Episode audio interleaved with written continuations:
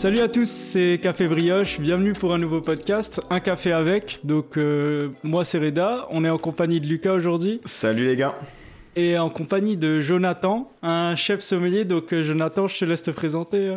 Salut les gars. Bah écoutez, euh, moi c'est Jonathan. J'ai j'ai commencé à travailler en cuisine. Euh, et puis ensuite un bac euh, professionnel en, service, en salle. Et puis après j'ai commencé à bifurquer un petit peu vers, euh, vers le monde du vin. Et, une fois qu'on est piqué, on n'en sort plus. Euh, j'ai commencé à travailler avec les plus grandes maisons étoilées dans Paris, donc avec Alain Ducasse et Rebuton. Euh, en tant que commis. Et puis après petit à petit je suis je suis monté euh, en grade en statut. Et euh, après j'ai quitté un petit peu le milieu étoilé et je suis parti dans un, un club de membres. J'ai travaillé pendant trois ans chez eux qui s'appelle Castel dans, donc dans Paris toujours dans le sixième. Ok. et puis après j'ai quitté un petit peu le milieu de la nuit et le milieu étoilé et j'ai fait un peu de rachat de, de vieux vins et de négoce euh, dans le monde pendant 6-7 Oui. Euh, donc euh, au Brésil, au Japon, on a racheté des sakés, des whisky, euh, des, vieux, des très vieux millésimes et assez rares sur des, grands crus. Et puis après, je suis parti un petit peu en Corse. parce que dans la sommellerie, souvent, quand tu es dans le vin et que tu as envie d'apprendre plein de choses, eh ben, tu voyages et il faut voyager parce que ça, ouvre vraiment le, le pôle sur, tout ce qu'il y a de possible d'accès à, goûter dans le monde entier sur tous les spiritueux et les alcools. Et euh, donc je suis parti un petit peu en Corse. Je, je suis resté presque un an et demi, deux ans là-bas.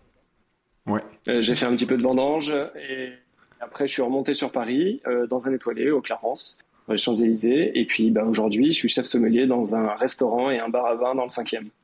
Ok, sacré Ok. parcours, belle présentation. Voilà. En, Ouais, ouais. en tout cas, ça, ça fait plaisir de, de voir ces, ces différentes influences qui t'ont amené au final euh, là, où- là où tu es actuellement. Donc c'est c'est top.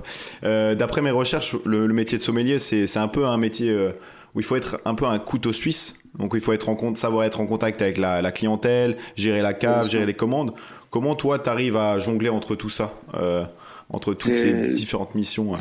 Euh, ce, qui est, super important et moi qui me fait vibrer tous les jours, c'est que c'est un métier où il faut tout le temps se remettre en question euh, chaque année. Parce que le millésime change constamment.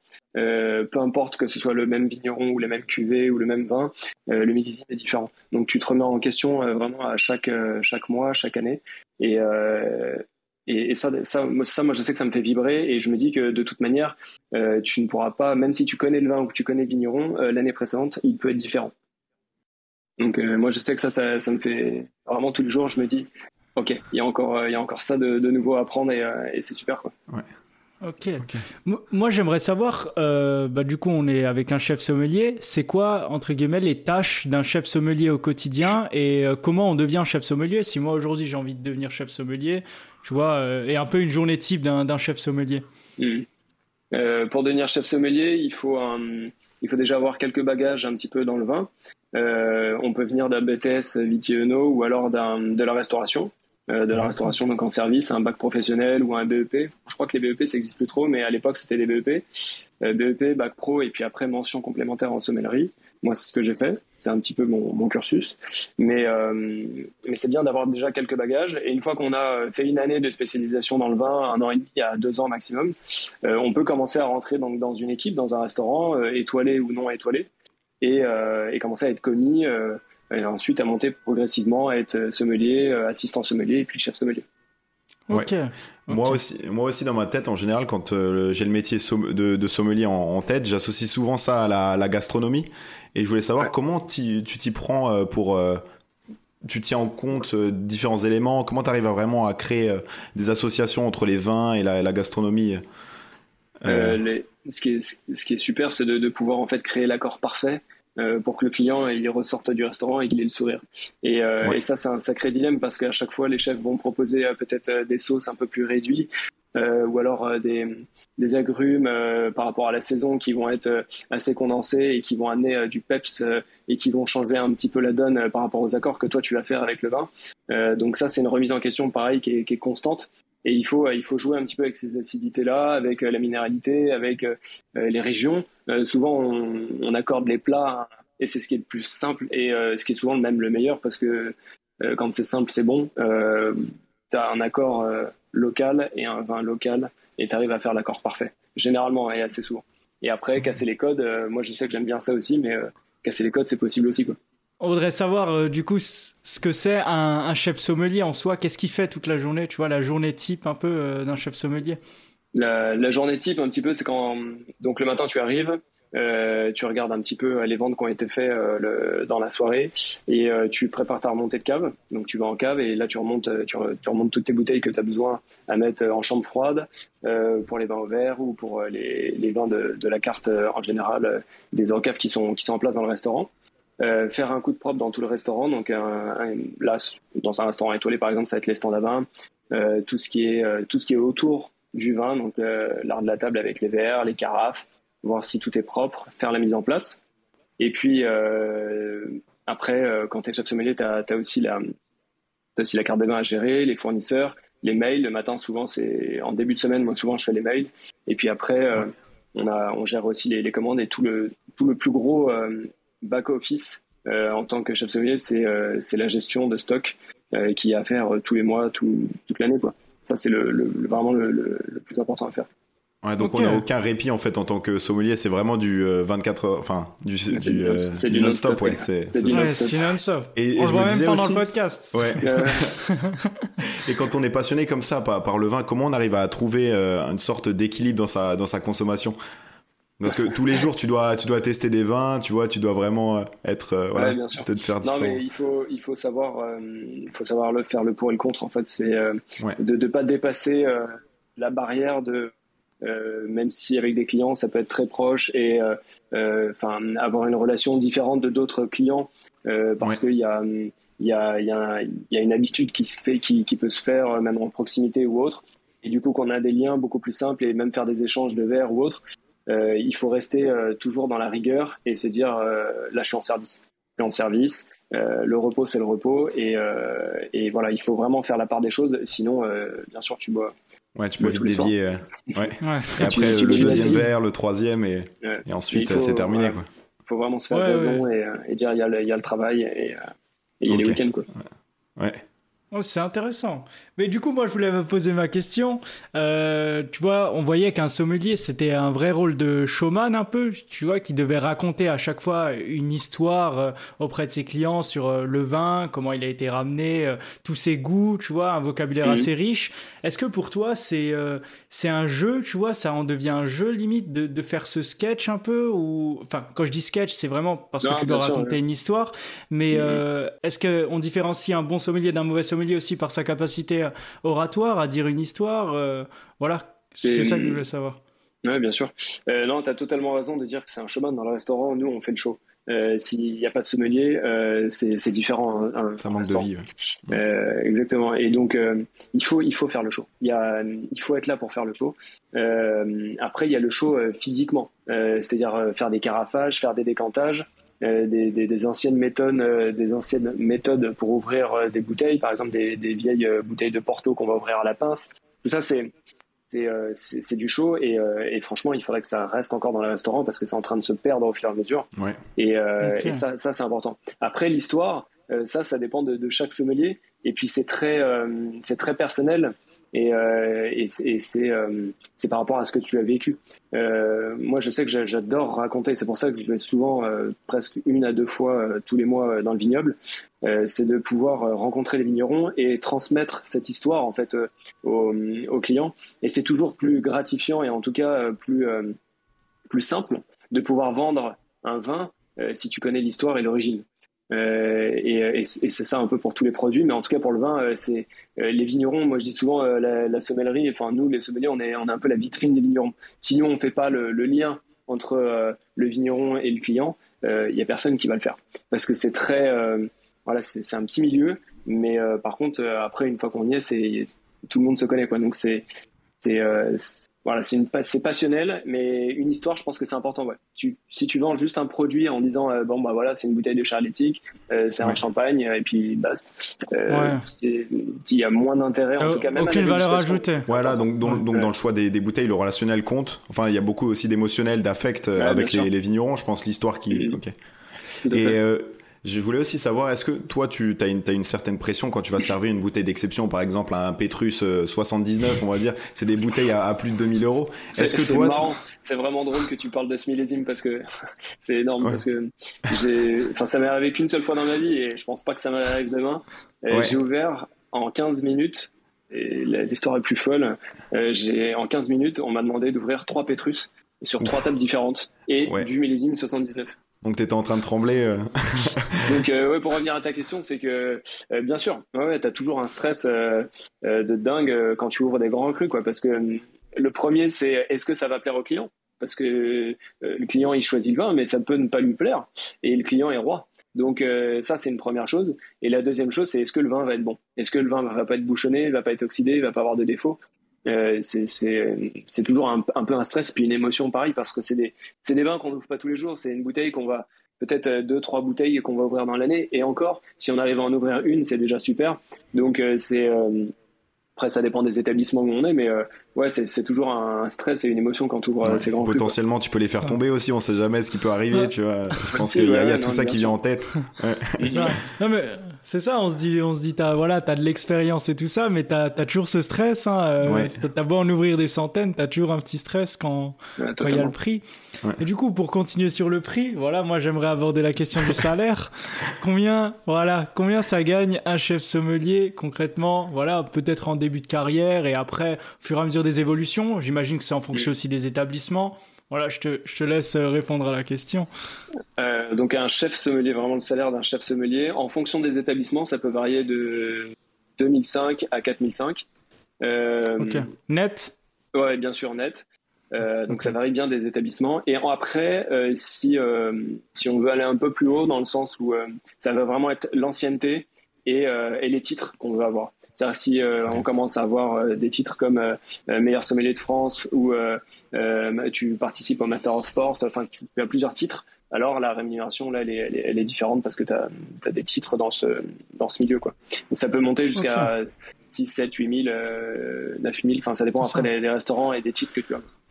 Ouais, j'imagine, j'avais vu, mais j'avais aussi vu que les sommeliers, ils étaient beaucoup cherchés à l'étranger, tu vois, un peu le, sommelier à la française, comme c'est le vin français. Est-ce que as, toi, t'as déjà eu des propositions à l'étranger où on te posait un chèque et t'as hésité, tu vois? On m'a proposé euh, quand euh, en fait euh, à la à la fin de, du cursus que j'avais fait pour la sommellerie, je suis sorti meilleur apprenti 2011-2012 de ma promotion et on m'avait proposé trois trois emplois un pour le groupe euh, Ducasse, donc à Paris, euh, un autre restaurant dans le sud de la France et un restaurant à Dubaï. donc avec bien sûr un, voilà déjà un, bon hein. montant en sortant de l'école mais moi ça m'a ça m'a fait un petit peu peur et, et je me suis dit peut-être ok toucher moins mais apprendre différemment et que de prendre directement et d'arriver dans le euh, dans, dans, le mood parce que c'était déjà un poste en plus euh, avec pas mal de responsabilités et, euh, et, moi je voulais je voulais attendre déjà un peu et, et, et consolider avant ma, ma, base déjà de connaissances et, et, aussi après la, sur, sur le milieu du, du travail quoi. C'est beau, c'est beau. Franchement, franchement c'est le choix du cœur, c'est bien. Euh, non, et, en plus, on a, on a un pays qui est vraiment développé là-dedans, donc euh, c'est super ouais, intéressant. Alain Ducasse, en plus, euh, c'est un des, enfin, des cuisiniers les plus connus dans le monde aussi, donc forcément, ça, ça parle. Au-delà, au-delà du salaire, il y a un savoir-faire aussi, peut-être. Et puis dans les groupes, dans les groupes, ce qui est assez bien, c'est que tu peux avoir une évolution assez, assez rapide et vite, et, et ça, c'est chouette. Je pense qu'en six mois de temps, je suis passé sommelier responsable. Enfin, 6 ou 8 mois, je suis passé sommelier responsable de commis à sommelier, responsable. Quoi. Donc euh, après, tout dépend euh, l'envie que tu donnes et, et, euh, les, et, et, voilà un peu le, les intentions, et les intentions. Mais, mais tu peux tu peux progresser très vite quoi. Donc euh, ça c'est chouette. Ok c'est top. Euh, comme, comme tu as vu on n'est pas des, des, spécialistes euh, dans le domaine. Bon on, on, essaye on a fait deux trois enfin plusieurs recherches même. Mais euh, ce qu'on voulait savoir aussi c'est comment choisir une bonne bouteille en magasin. Parce qu'on voit souvent euh, des beaux packaging mais on sait pas vraiment ce que c'est dans quel vraiment vignoble ça a été développé. On voit beaucoup de voilà de, de, de châteaux quelque chose. Enfin voilà il y a des il y a des noms qui sont utilisés un beau branding. Mais au final comment on choisit une, une bonne bouteille? L'idéal, c'est d'aller, quand on va dans un centre commercial, d'aller dans les, endroits qui sont spécialisés pour le vin. Euh, ça se fait de plus en plus, euh, sans citer de nom, hein, mais dans les grands centres commerciaux, ça se fait de plus en plus. Euh, il y a des, endroits feutrés avec des lumières un peu plus tamisées, où les bouteilles elles vont être un petit peu plus allongées et pas forcément à la verticale. Moi, je conseillerais déjà d'aller vers cet endroit-là. Et, et, ensuite, après, le prix, ça varie. parce qu'il peut y avoir des grands crus qui vont être même dans les centres commerciaux à, à 3, 400, 500 euros. Euh, mais il peut y avoir une petite bouteille, euh, je sais pas, euh, à 4, 5 euros et qui peut être très bonne. Donc plutôt dans ces, dans ces endroits-là.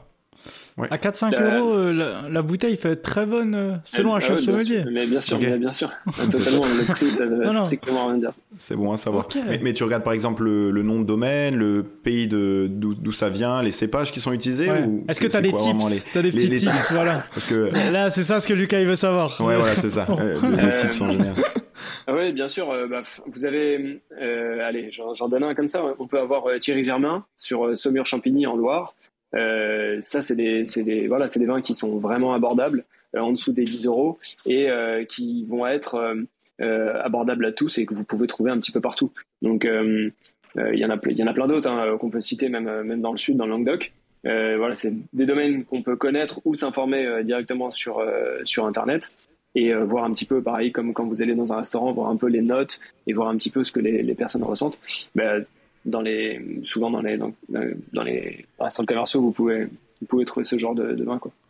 Ok, je prends note. Okay.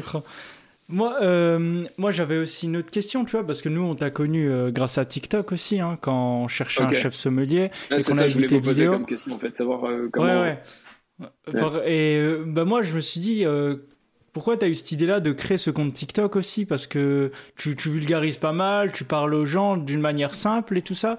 Et euh, comment ça t'est venu l'idée de voilà de montrer le métier de chef sommelier sur TikTok? Parce que voilà, on n'en voit pas souvent en tout cas. Et euh... bah, faut dire la vérité, euh, c'est moi c'est le confinement qui m'a. Ah. c'est le confinement. Je me suis dit bon, faut faire un truc. Euh, enfin, faut que je fasse quelque chose et faut que je continue à parler de mon métier parce que euh, j'aime ce que je fais. La personne qui m'a appris le vin m'a donné toute sa passion euh, du matin au soir pendant un an. C'est grâce à lui qu'aujourd'hui je suis encore dans le vin et que j'aime ce que je fais. Et euh, il faut tomber, il faut tomber avec des personnes, je pense, en tout cas dans ce métier-là, pour tenir et pour euh, vraiment véhiculer cette passion un petit peu. Il faut tomber avec des personnes qui sont passionnées. donc je, je, me suis dit tiens, bah, pourquoi pas créer un compte, essayer sur TikTok, voir un peu la tendance et voir ce qu'il en est. Parce que c'est vrai qu'au démarrage sur TikTok, c'était des contenus. il y avait encore beaucoup de. C'était un format où il y avait encore beaucoup de musique et de vidéos un peu de jeux. De... Il n'y avait pas encore de. Aujourd'hui, il y en a de plus en plus, mais il n'y avait pas tellement de, contenu un peu euh, sérieux. Et, euh, et, du coup, j'ai commencé comme ça. Quoi. les premières vidéos, d'ailleurs, c'était un peu un, bah, un peu un carnage pour moi parce que j'avais jamais mis pied là-dedans. Enfin, d'ailleurs, YouTube, j'avais pas. J'avais juste un compte Instagram, mais je j'avais jamais créé, j'avais jamais créé ce genre de format. Quoi. Super initiative en tout cas, c'est super accessible et intéressant en même temps. Merci. Euh, ouais, ouais, nous on a regardé franchement. et ça m'a fait, penser, ça m'a fait penser aussi à une autre question, donc en parlant du, du Covid-19 par exemple. Si un chef sommelier a une grippe, comment il arrive à, comment il arrive à exercer euh, sa profession, on va dire? Comment il arrive à choisir le bon vin par rapport au bon repas parce par que c'est ça, le Covid, il a enlevé des fois l'odorat à certaines personnes. je, l'ai eu, hein, je l'ai eu en, en, décembre. Ça doit être difficile. Euh, moment, puis au moment des fêtes. Euh, j'ai eu la chance de pouvoir, euh, je l'ai perdu pendant quasiment une semaine et en fait il est revenu. Euh, alors quand il est revenu, ça m'a fait ça m'a décuplé un peu les, sensations olfactives et, même gustatives. Donc je ressentais très très vite le, sel, l'épice aussi. Donc c'était un peu tout désorienté, mais après c'est revenu deux semaines après. Donc si vous avez la chance que ça revienne, ça va. Mais euh, si, euh, si c'est parti, euh, bah, franchement, faut s'accrocher et il faut vraiment, vraiment s'entraîner avec des arômes bruts ou alors des petites fioles. Il y a, une boîte qui s'appelle les 54 arômes avec euh, plein de, fioles différentes, avec des, fioles d'arômes primaires, secondaires et tertiaires. Et ça, ça va pouvoir te permettre de t'entraîner, de retrouver un peu les arômes euh, que tu as en fait dans ta mémoire, mais que tu n'as pas forcément à l'olfactif. Donc euh, ces, petites fioles peuvent t'aider à, retrouver un peu le, retrouver le, le, fil conducteur. quoi. Mais est-ce que tu connais des personnes qui ont dû arrêter à cause de, du Covid Alors dans le vin, non. Dans le vin, non. Euh, ceux, ceux, qui, heureusement, ceux qui l'ont eu comme moi l'ont vite retrouvé. Mais euh, après, j'ai eu un ami proche euh, qui, lui, il a totalement perdu. Et aujourd'hui, euh, tu lui mets un clou de girofle, il, sent du poivre, il sent autre chose. Quoi. Il sent ah pas oui. du girofle. Donc ouais, c'est. Ok, ah, c'est dur, franchement. Ouais. Force On s'imagine pas les conséquences que ça peut avoir aussi ouais, pour ces métiers-là. Donc c'est... moi j'avais peur. Franchement, quand je l'ai perdu. Ah, j'imagine. Je non, normal, c'est ça. C'était un morceau de brebis avec, une, avec de la confiture à cerise noire. je l'ai, je l'ai, voilà, je l'ai mis en bouche et j'ai rien senti. Quoi. J'ai rien senti. Je me suis dit, c'est bon, euh, c'est fini pour moi, j'arrête ma carrière, je fais autre chose. Je vais faire gynéco, je vais faire autre chose, mais euh, c'était horrible, quoi. Non, non mais ouais, c'est ça, c'est comme, ouais, tu coupes la main, la main à un dentiste, enfin, c'est. Ouais, c'est tout, en fait. L'odorat, il représente tout, quoi. Mm. Non, non, c'est. Ouais, faut faire attention, bah, quoi. Voilà, en tout cas, moi, euh, Lucas, je sais pas si tu as d'autres questions. Euh, ouais, peut-être, on a, on a vu que tu voyageais beaucoup aussi sur ton compte Insta, donc euh, tu es parti, il me semble, au Maroc, à New York aussi. Et je voulais savoir, voilà, quel est le vin qui t'a le plus surpris ces dernières semaines en, général, juste pour histoire de savoir les dernières tendances, pour te, reste à la page. là, c'est pas très loin, c'est tout proche, et c'est pas un vin, c'est du cidre de la de la maison Culgan Vulcan, la cidrerie de Vulcan euh, en Suisse. Euh, c'est de la pomme, de la poire et un petit peu de coin. Et c'est un assemblage. Et euh, donc, c'est des, grands cidres un petit peu qualitatifs sur des bulles très très fines. Et ça, c'est la dernière découverte un petit peu du moment et que j'aime beaucoup. après, dans les, dans les vins, on fait rentrer ici beaucoup de, Bourgogne et de, et de Vallée du Rhône. Mais en Vallée du Rhône, j'ai découvert un, gars qui bosse à Saint-Joseph, qui fait de super marsanne et de super roussanne en blanc. Euh, donc ça c'est un peu on connaît pas un peu, on, connaît pas trop ces appellations, mais on va on va faire des recherches après l'épisode comme ça. J'espère bien. Ouais. Mais en tout cas, merci, merci beaucoup hein, d'avoir pris euh, le temps pour nous. On sait que t'es, euh, voilà, t'as as beaucoup de ta planning. On a, on a un peu galéré à se voir, mais en tout cas, ça nous a fait plaisir. On espère que voilà, nos auditeurs aussi ont, ont, apprécié. Vous avez appris des choses sur le, le métier de chef sommelier. Et euh, bah voilà, bah, du coup, on se retrouve euh, la semaine prochaine pour un nouvel épisode. Et salut tout le monde. Salut. Ça marche. Top. Salut les gars.